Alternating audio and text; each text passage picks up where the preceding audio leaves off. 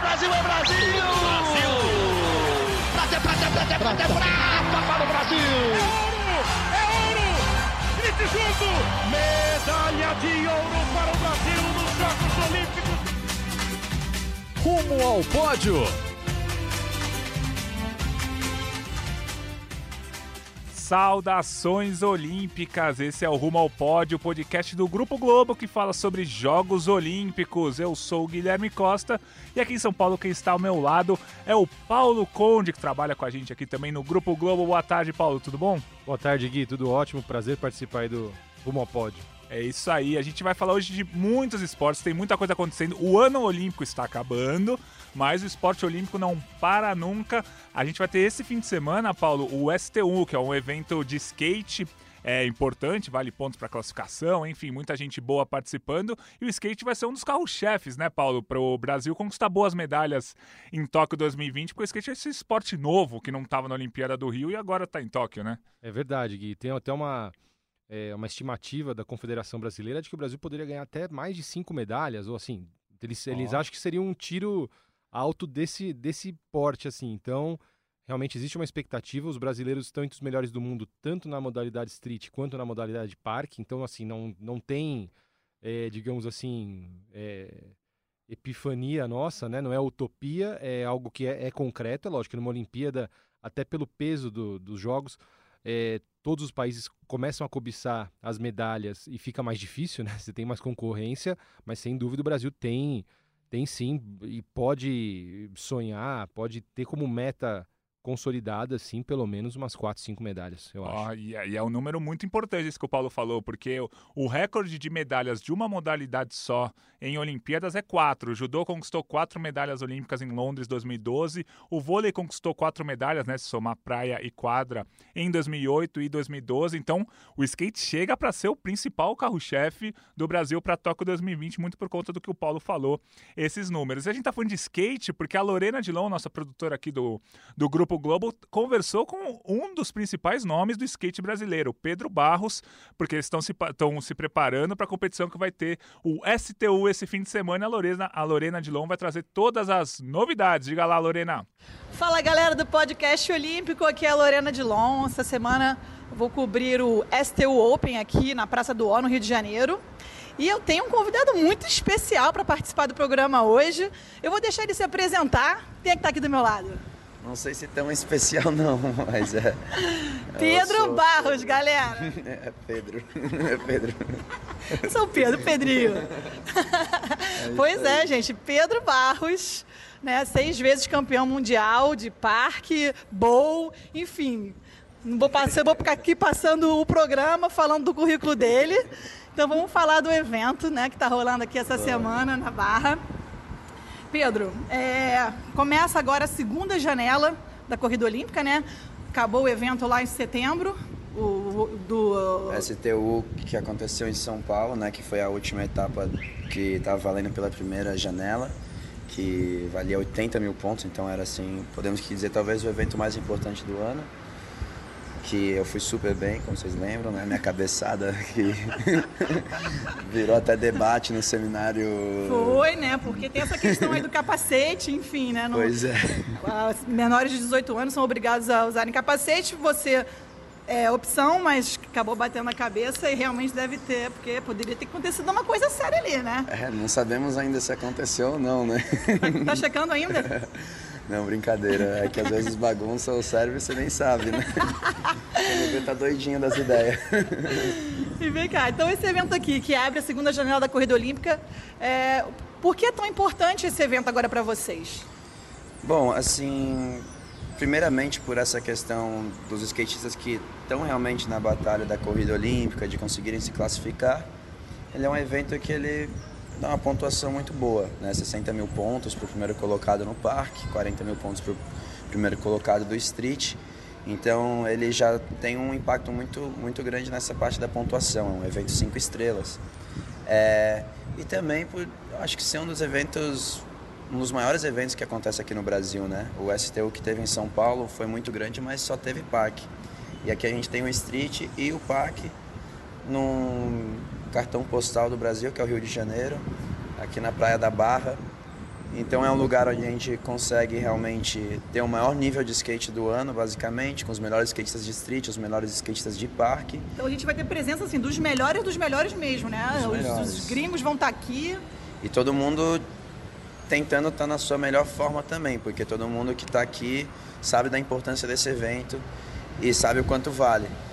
E fora isso, tem toda a parte também da gente ter um evento que está sendo transmitido pela Globo, da gente ter essa visibilidade aqui, de ser um lugar no Rio, né, onde tem muita gente que vem, a galera que às vezes são de outras cenas, como música ou arte, às vezes é, novela, enfim, tem uma visibilidade muito grande esse evento e é algo que eu acho muito importante para o Brasil também, porque não só a importância para nós, é a importância para o cenário do skate, é a importância para mim para um cenário é, cultural em geral, né? O skate para mim ele carrega muito essa parte da cultura e ele entrega muita cultura nesse momento. Então, quando as pessoas conseguem vivenciar esses eventos, que é uma semana muito intensa de muito skate, de muita música, de muita união, você está tendo também muita cultura envolvida. E isso acho que é muito bom para criançada, para a galera mais velha, para todos, né, em geral. Legal. E assim, o Brasil, esse ano de 2019, recebeu várias competições importantes no cenário do skate, né? Foram duas etapas da Street League, a gente teve o Vans Park Series, tivemos o Campeonato Mundial agora em setembro e estamos tendo o STU aqui. Então, assim, o Brasil está também se transformando nesse num país referência do skate para o mundo. Muito, muito, assim, se a gente for olhar pelo lado PAC mesmo, o Brasil ele teve mais eventos aqui mundiais do que nos Estados Unidos, na verdade, né? Esse ano a primeira janela só teve o Jill Tour, se eu não me engano, nos Estados Unidos, que foi no começo do ano. E não teve mais nenhum de PAC que estava valendo pelo circuito mundial. E é muito louco você pensar que alguns anos atrás, por exemplo, quando eu estava começando a minha carreira, a gente tinha uma batalha muito grande para trazer esses eventos aqui para o Brasil. A gente, eu acho que o único evento mesmo na época, há cinco anos atrás, que a gente tinha no Brasil era o Oi Vet Jam, que tinha, que era um campeonato que era transmitido também pela Globo e era aqui no Rio de Janeiro, era um campeonato que eu cresci assistindo e era tipo a única oportunidade que eu como criança lembrava que viria skatistas do mundo inteiro e era só na modalidade half. E hoje a gente está aqui rodeado de eventos durante o ano inteiro com os melhores skatistas do mundo.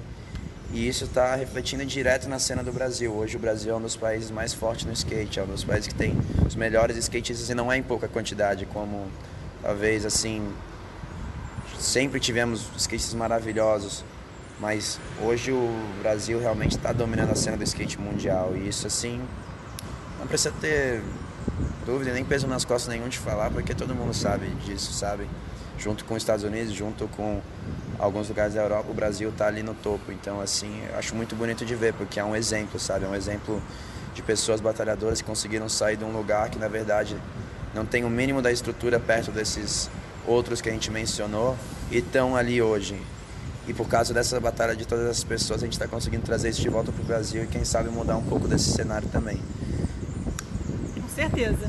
E a gente pode então dizer aqui que o STU Open é, um, é uma espécie de pré-olímpico, né? Porque se você for pensar, os japoneses que vão vir são os caras que estão no topo do ranking, os americanos que estão aqui são os caras que vão estar é, brigando por vaga, e vocês brasileiros também, você, Luizinho, Pedro Quintas, Murilo, enfim, a galera toda. É, eu acho que assim, eu, eu não chamaria de pré-olímpico, porque isso aqui ainda é um evento de skate, assim, tipo, é um evento de skate, né? A gente está aqui é, com fraternização com os amigos durante a semana inteira, a galera tá dando risada, tá se divertindo, estamos na frente da praia, aí tem uns que estão num hotel tal, estão no hotel X e a galera se encontra, se reúne. E a gente sabe que nas Olimpíadas não é bem assim, já tem aquele lance Vila Olímpica, é uma competição que carrega os esportes, os maiores esportes do mundo ali, os maiores esportistas do mundo ali, né? Então eu não sei como vai ser esse cenário, eu nunca tive umas Olimpíadas, né? E nunca nem fui assistir, então eu diria que assim a pressão a galera tá sentindo, sabe? Mas é evento de skate ainda. E evento de skate vai ser sempre diferente daqui uma Olimpíadas. E me diz aí, dá um resumão aí de quem vai estar aqui nesse evento. Bom, vamos começar então pelo parque. Vai ter Alex Sorgente, vai ter Oscar Rosenberg, que foi campeão de uma que consideram o Mundial, que é o evento da Vans que ela faz durante o ano. E Murilo Pérez, Foguinho, Vi, toda a galera do Brasil. Street vai ter Nadia Houston, vai ter o Jagger Eaton, vai ter. Ah, vai estar tá todo mundo, gente. Vai estar tá todo mundo, só venham. vai estar tá todo mundo aqui nesse evento. Esse evento realmente todo mundo que pode andar agora que não estaria machucado no cenário do skate mundial está aqui e compete, né, claro. E vamos falar das meninas também, não podemos esquecer. Tanto Letícia Buffoni quanto Indiara estavam lesionadas e estão voltando também para competir. Com certeza, agora o skate feminino mais que nunca tá, tá muito bonito de ver, assim, a gente vendo a evolução, o crescimento é...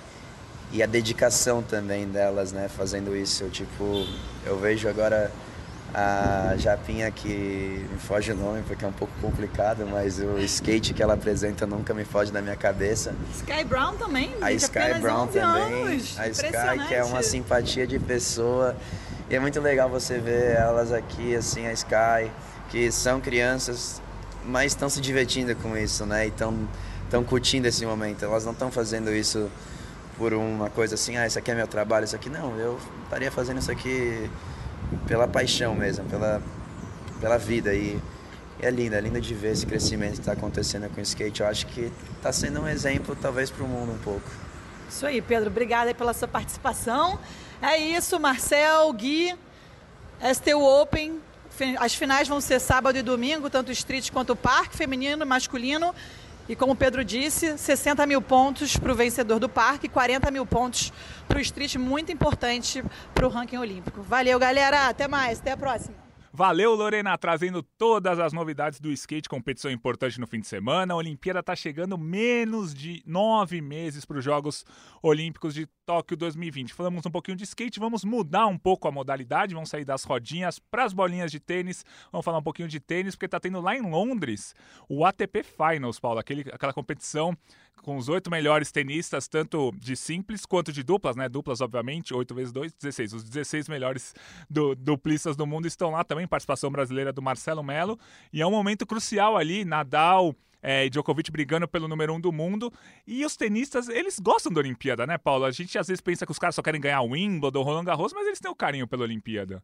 Tem sim, Gui. Deu para ver bem isso nos Jogos do Rio, que o Nadal, mesmo machucado, ele não, ele, o Nadal estava lesionado naquela época, ele tinha é, desistido de alguns torneios no circuito para poder jogar a Olimpíada. E ele foi para o Rio, ele ganhou no torneio de duplas masculino, foi o segundo ouro olímpico dele, ele que tinha sido campeão em simples em Pequim em 2008. E o Nadal foi quarto colocado em simples. E eu lembro que quando ele perdeu o jogo de terceiro e quarto para o japonês Kei Nishikori, eu estava na coletiva, ele estava super decepcionado, né? É, e a gente está falando de um cara que tem, sei lá, 19, hoje, né, 19 títulos de Grand Slam, já tinha duas medalhas olímpicas de ouro, ganhou a Copa Davis quatro vezes, né, mais de 80 títulos no circuito profissional e chateado porque não conseguiu a medalha olímpica em simples. Então a gente vê o peso disso. O Roger Federer, por exemplo, deixou de vir para os Jogos do Rio, que também não estava bem, mas já, também já tem duas medalhas olímpicas, uma de duplas, uma em simples. O Djokovic, quando veio para o Rio, ele era o número um do mundo, disparado, estava super bem, perdendo a primeira rodada para o Juan Martín Del Potro, saiu de quadra chorando. Então acho que, embora esses caras estejam acostumados com muitos, muitos títulos, com muito dinheiro e tudo mais, você levar uma medalha olímpica para casa é, é, realmente pesa muito, eu acho. É, e o atual bicampeão é o Andy Murray, né? A gente fala muito dos três, né? Nadal, Djokovic e Federer, mas quem ganhou a Olimpíada de Londres 2012 e do Rio 2016 foi o Andy Murray. Então isso também pesa aí. Muita gente chama de Big Four, né? Coloca o Andy Murray nesse, no mesmo peso do trio. Acho que não é o caso ainda, né? O Murray já, já foi altos e baixos em lesões tal, agora tá tentando voltar. Mas a Helena tá lá em Londres. A Helena é, Rebelo, nossa é, produtora lá de Londres, produtora, repórter, está em Londres há mais de um ano, está acompanhando de perto e vai trazer um pouquinho do Federer e vai falar também de uma dupla colombiana que pode ganhar medalha de ouro na Olimpíada e pode atrapalhar a vida dos brasileiros também. Diga lá, Helena. Fala Gui, um olá para todo mundo que nos escuta aqui no podcast. Nessa semana eu estou na cobertura do ATP Finals, que é o torneio que reúne a elite do tênis na temporada, os oito melhores tenistas de simples e as oito melhores duplas do ano. E eu queria destacar a participação de três personagens que estão por aqui e que podem ter uma participação interessante nas Olimpíadas de Tóquio. O primeiro é Roger Federer, Ele está com 38 anos e no mês passado confirmou que quer sim estar tá na disputa dos Jogos de Tóquio. É, o Federer não tem a medalha de ouro olímpica em simples, né? Ele foi campeão de duplas com o Vavrinka, mas em simples ele tem uma prata e ele está querendo buscar, é uma motivação que ele tem nesse estágio da carreira dele, né?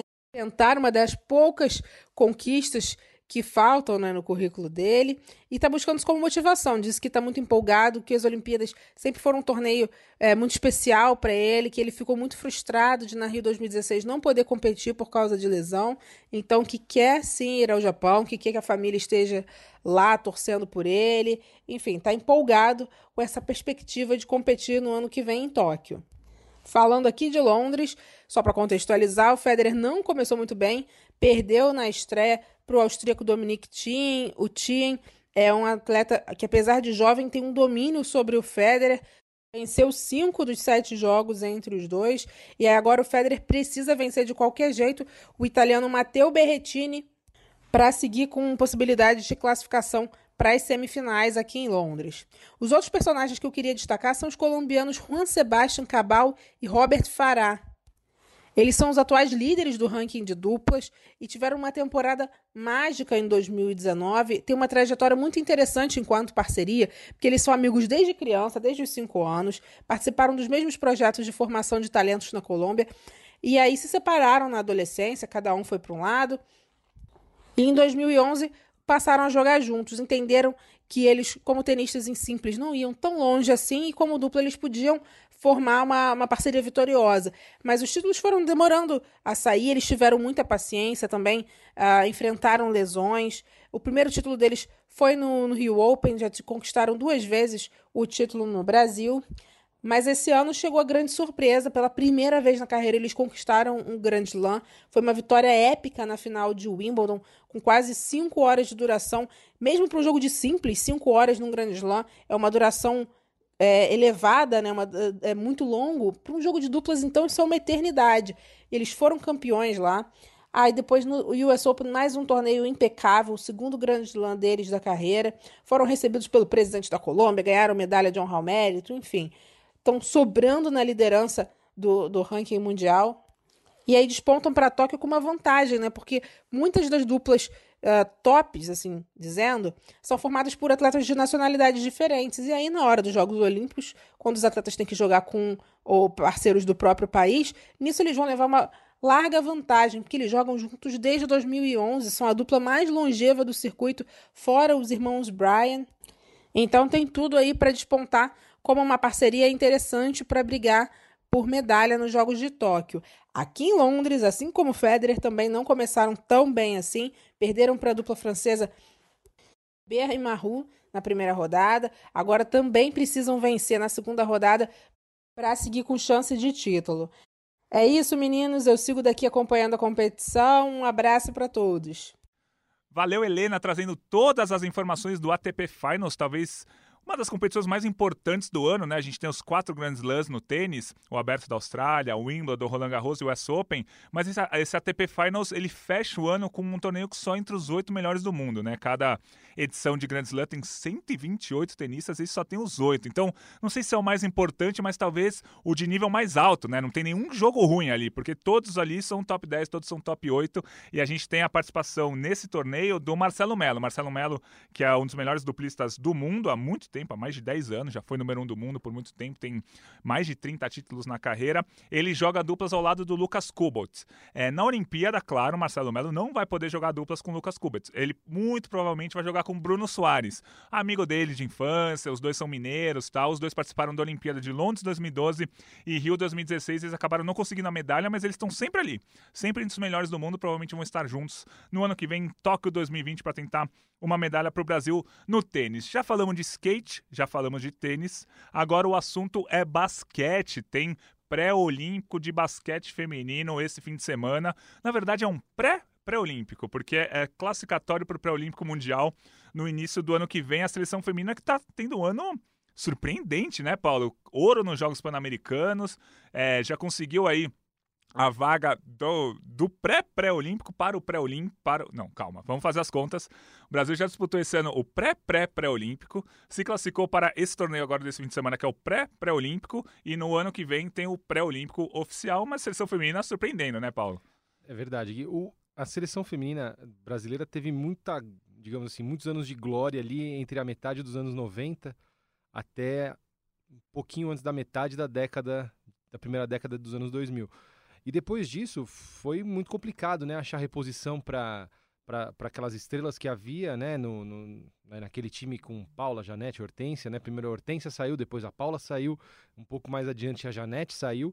E claro, estamos falando das três, de uma, das três jogadoras, uma das maiores de todos os tempos uhum. do, do, mundo, mundo né? Então, né, não é fácil para ninguém você perder três jogadoras aí no espaço de 10 anos desse calibre. Então, obviamente, o Brasil sofreu, a Confederação Brasileira de Basquete passou por muitos problemas. Acho que na verdade ainda passa, né? Ainda tem dificuldades financeiras. Eu acho que eles estão num processo de reestruturação, mas não é nada fácil.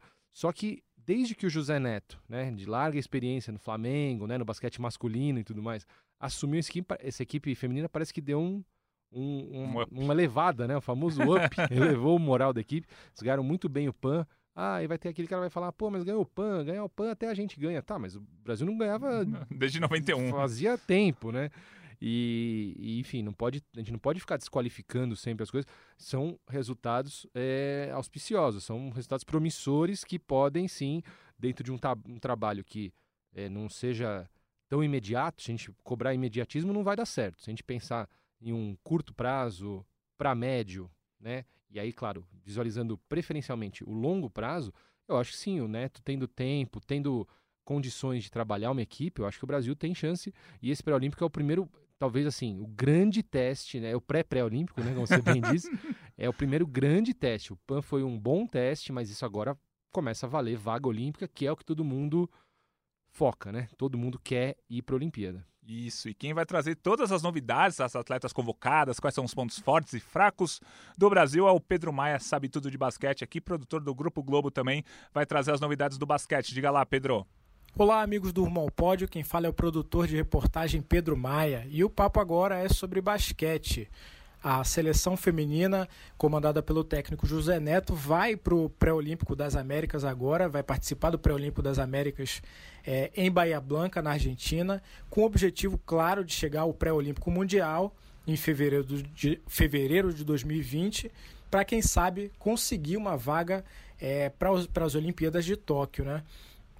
O, a seleção brasileira está no grupo B, junto com os Estados Unidos, Colômbia e Argentina, e vai brigar por uma vaga, né? Já os Estados Unidos estão classificados para a Olimpíada de Tóquio, a seleção feminina de basquete.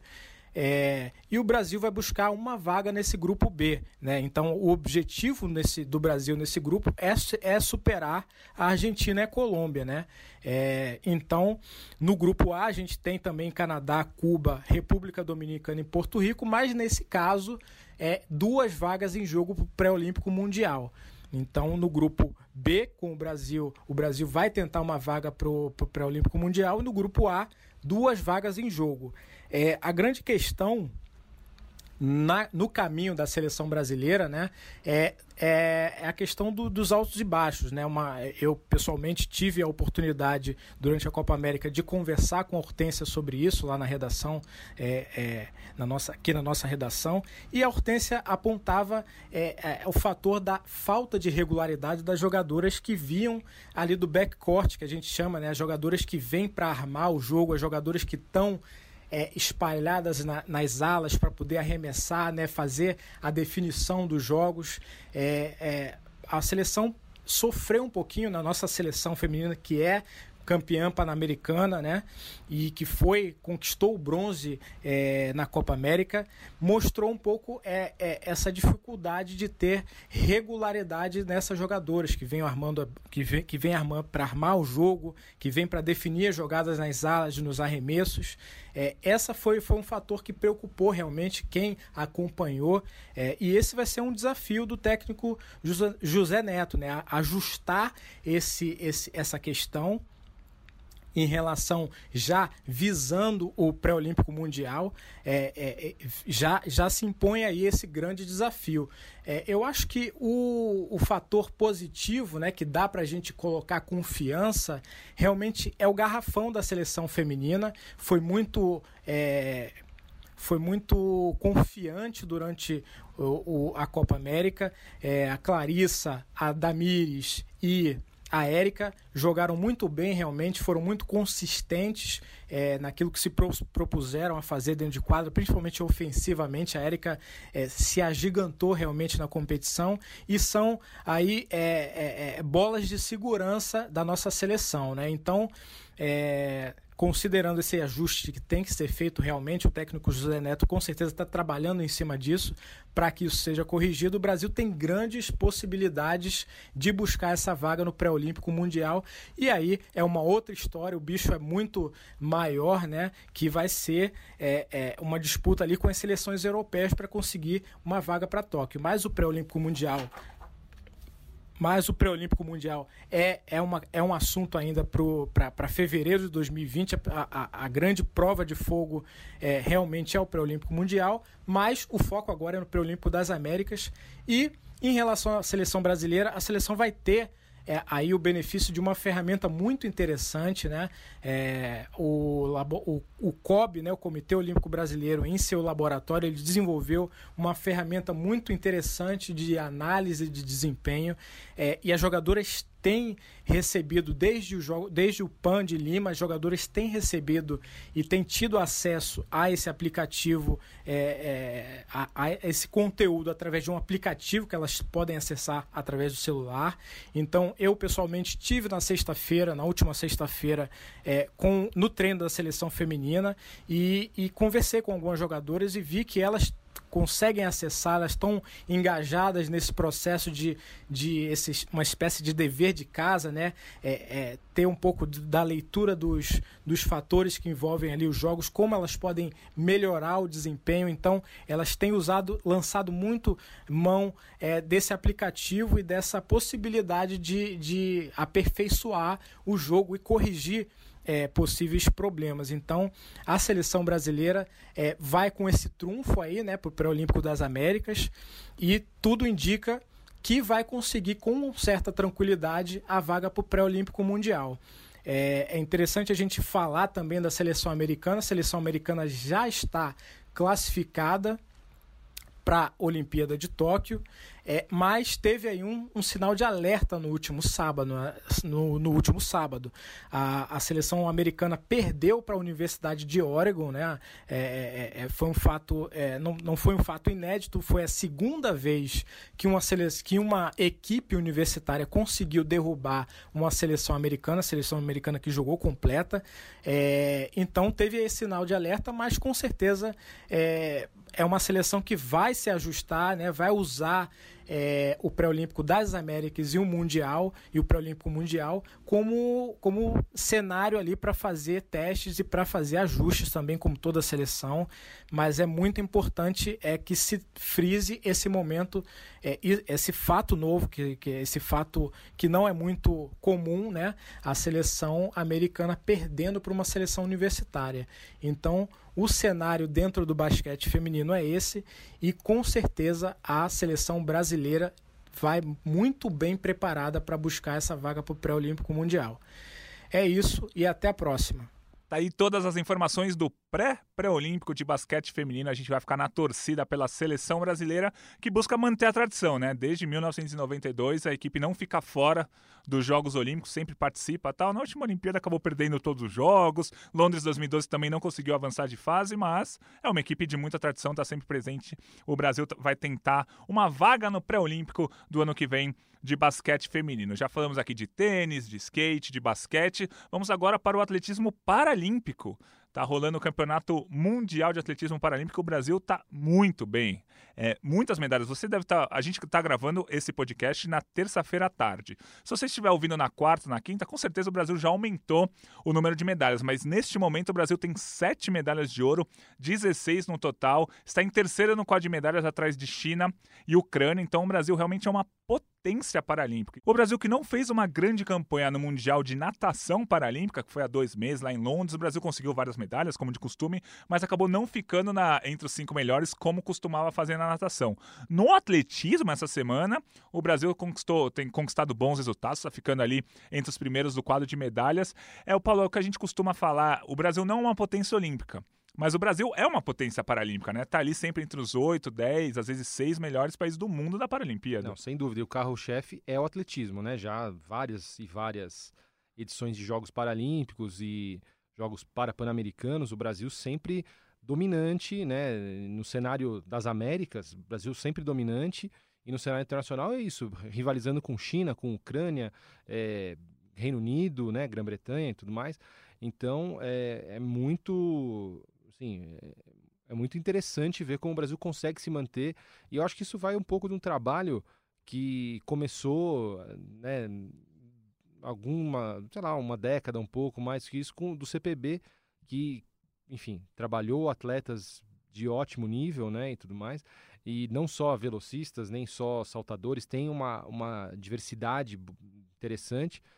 E o que ajuda bastante agora é que foi inaugurado para os Jogos do Rio, né, aqui em São Paulo, o Centro Paralímpico, né, que fica aqui na, na, na rodovia dos imigrantes e reúne praticamente toda a seleção brasileira. Eles terão juntos todos os dias, né, convivem juntos. Isso é, é, é impossível quantificar, né, é. o quanto que isso gera de fato mas sem dúvida é uma reclamação que a gente ouve muito dos esportes olímpicos, né? Ah, não conseguiu treinar, hum. não consigo treinar com os melhores do Brasil, não consigo ter competições o bastante para me desenvolver. No Paralímpico, isso pode não ser o cenário 100% ideal, mas eles têm. Existe uma interação entre os talentos brasileiros que se prova a cada ano, né? Com esses resultados, como o do Campeonato Mundial Paralímpico de Atletismo em Dubai, é, esses, isso aí se prova frutífero a cada ano. Né? É, eu acho que o principal legado, né? A palavra legado é muito utilizada, mas acho que o maior legado esportivo da Olimpíada e da Paralimpíada do Rio 2016 foi esse centro paralímpico. É. Porque o, o Parque Olímpico lá do Rio, o Maria Lenk é muito utilizado. O Maria, o Maria, Olimp, o Maria Lenk, que na verdade é lá do PUD de 2007, mas é um centro de treinamento muito evoluído que o Comitê Olímpico do Brasil usa, mas é um negócio um pouco menor ali, meio limitado a 8, 10 modalidades. É muito bom, é de primeiro mundo, mas ainda é um pouco limitado para o mundo olímpico ali, aquele centro de treinamento do Maria Lenk, comandado pelo Comitê Olímpico do Brasil. É, o... se, se, a gente for pegar, né, Gui, desculpa, claro. mas se a gente for pegar o Parque Olímpico do Rio, é, no geral ele é, ele é pouquíssimo utilizado, né? Muito pouco, sim. E enquanto isso, o Centro Paralímpico aqui, ele, ele é obviamente menor, né, em tamanho, mas ele é praticamente o 100% do tempo ele está sendo utilizado, né? Inclusive eles estão ampliando, fazendo, construindo algumas quadras extras, né, se não me engano, de tênis uhum. e tudo mais para agregar modalidades, ou seja, olha que coisa bacana pensando no futuro, né? Jogos de 2024, 28, 32 e por aí vai. Né? É, o Comitê Paralímpico do Brasil que gere ali o Centro Paralímpico que fica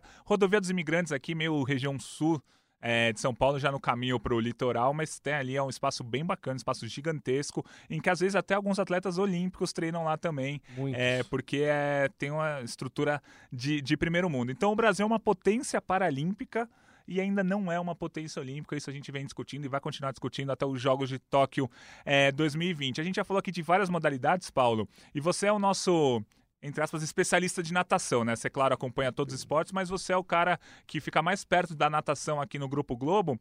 E nesse fim, nesses fins de semana que, que passaram agora, a gente teve algumas etapas da Copa do Mundo de natação. E a Jennifer, o nome dela é Jennifer, Jennifer Conceição, dos 100 metros, é, dos 50 e 100 metros peitos tem ganho medalhas não só no 50, que é a prova não olímpica, né, como a gente costuma falar, como no 100 peito, que é uma prova olímpica. Ela está chegando perto do índice olímpico para tentar disputar a vaga olímpica, mas é uma atleta que tá surpreendendo esse ano, assim. É claro que a gente não vai pensar numa medalha olímpica da Jennifer, mas assim, tá crescendo no nado peito, que é um nado que não tem muita tradição aqui no Brasil no feminino, e tá fazendo boas marcas em etapas de Copa do Mundo, que acho que você pode explicar melhor, mas não são tão importantes, mas é, tem o seu grau de relevância ali, né? É, Bom, vamos começar pelo início. A Jennifer, quando surgiu, ela era muito promissora e, e, e não dá para dizer que ela não correspondeu. A Jennifer esteve na Olimpíada do Rio, né? Ela, ela, ela é não digo que ela é tão presente em convocações da seleção ultimamente, porque os critérios mudaram. Né? Hoje, a, Confederação Brasileira de Esportes Aquáticos leva, por exemplo, geralmente os 16 primeiros ranqueados do, do, do, dos campeonatos nacionais, né, ou melhor dizendo, do troféu Maria Lenk, uhum. que é o uhum. troféu Brasil, o melhor campeonato nacional, independentemente do sexo, do gênero. Então o que acontece? Pode ser 16 homens, né? Isso, é, isso que vale é, no, no cômputo final são os tempos. Mas a Jennifer realmente, dentro da natação feminina, tem sido uma das poucas que tem progredido. Ela tem progredido consideravelmente. A Jennifer entrou nesse ano, se eu não me engano, com 1,08, 1 minuto 08 no sem peito, 1,08 alto, e ela já chegou a nadar para 1,07 esse ano. É, o que, que quer dizer isso aí no fim das contas? O que quer dizer é que quanto mais baixa ela nadar, no sentido de 1,07 ou entrar na casa de 1,06, mais próxima ela está de entrar nessa lista de 16 é, nadadores que podem tentar ir para uma Olimpíada, é, um Mundial e por aí vai. O que eu acho legal da Jennifer pessoalmente, desde que ela, ela, ela, era do Rio, né? E ela alguns anos se mudou para o Pinheiros e ela Nesse ano, inclusive no Troféu Brasil, ela estava comentando que assim, ela, esquece, ela, ela parou de querer esperar por patrocínio. É, porque não chegava e tudo mais. Então o que ela fez? Ela tirou o dinheiro do bolso para fazer treinos nos Estados Unidos, para ir para o circuito europeu de natação. É, infelizmente, isso ainda acontece e muito no Brasil. Né? O atleta tem que desembolsar né, por conta própria para ir para o exterior, para treinar, para competir. Só que no caso dela, isso está dando certo. Né? Não sei se ela vai ter o retorno tão breve financeiro, mas o retorno na piscina ela está tendo. É, em relação à Copa do Mundo, obviamente a Copa do Mundo é um, é um circuito da FINA, da Federação Internacional de Natação, que reúne algumas paradas pelo mundo no segundo semestre, geralmente, com provas ou em piscina de 25 metros ou em piscina de 50 metros, depende da etapa. Aí você vai me dizer, ah, mas a Jennifer, poxa, ela não está competindo com a nata da natação. Às vezes está, tá? Uhum. Às vezes então, as melhores do mundo, sim, Copas do Mundo, as etapas reúnem bons nomes, nem, nem sempre assim aquele top 5 mundial tal, mas é importante ela estar ganhando. É importante porque a natação feminina hoje está carente disso, de vitórias, de destaque. Então, acho que a Jennifer pode sim ocupar essa, um pouco dessa, desse, desse vácuo é, e tirar um pouco a pressão, talvez, de uma Etienne Medeiros, que é, é muito. Uhum. É, é, praticamente só a Etienne aparece porque é, tem poucas vagas, ela consegue geralmente as vagas, ela é a única medalhista em campeonato mundial. Então, claro, que venham novos nomes e eu acho que a Jennifer é um dos bons nomes dessa nova geração aí. É isso aí, você está ouvindo o Rumo ao Pódio, podcast olímpico do Grupo Globo. A gente está chegando ao final aqui do nosso podcast. Só para relembrar que está rolando no Prêmio Brasil Olímpico, tem uma votação rolando para você. Você atleta, é, você pode votar no atleta da torcida. Qual, como é que é esse esquema do Prêmio Comitê, é, do Comitê Olímpico do Brasil? Dia 10 de dezembro agora vai ter uma grande festa no Rio de Janeiro, reunindo os melhores atletas do mundo, do Brasil, né? E você pode votar lá no site do COB, também lá no globesport.com.br Olimpíadas tem o link para você encontrar onde você pode votar. E são 10 atletas concorrendo ao prêmio de atleta da torcida. Ana Marcela Cunha, da maratona aquática, Mayra Guiar, do judô, Flávia Saraiva, da ginástica, Ana Sátila, da canoagem, Nathalie Moerhausen, da esgrima, Hugo Calderano, do tênis de mesa, o Bruninho, do vôlei. Ih, rapaz, deu ruim na internet aqui, hein? Tava aberta, tava aberta a lista aqui, daqui a pouco eu vou trazer a lista completa.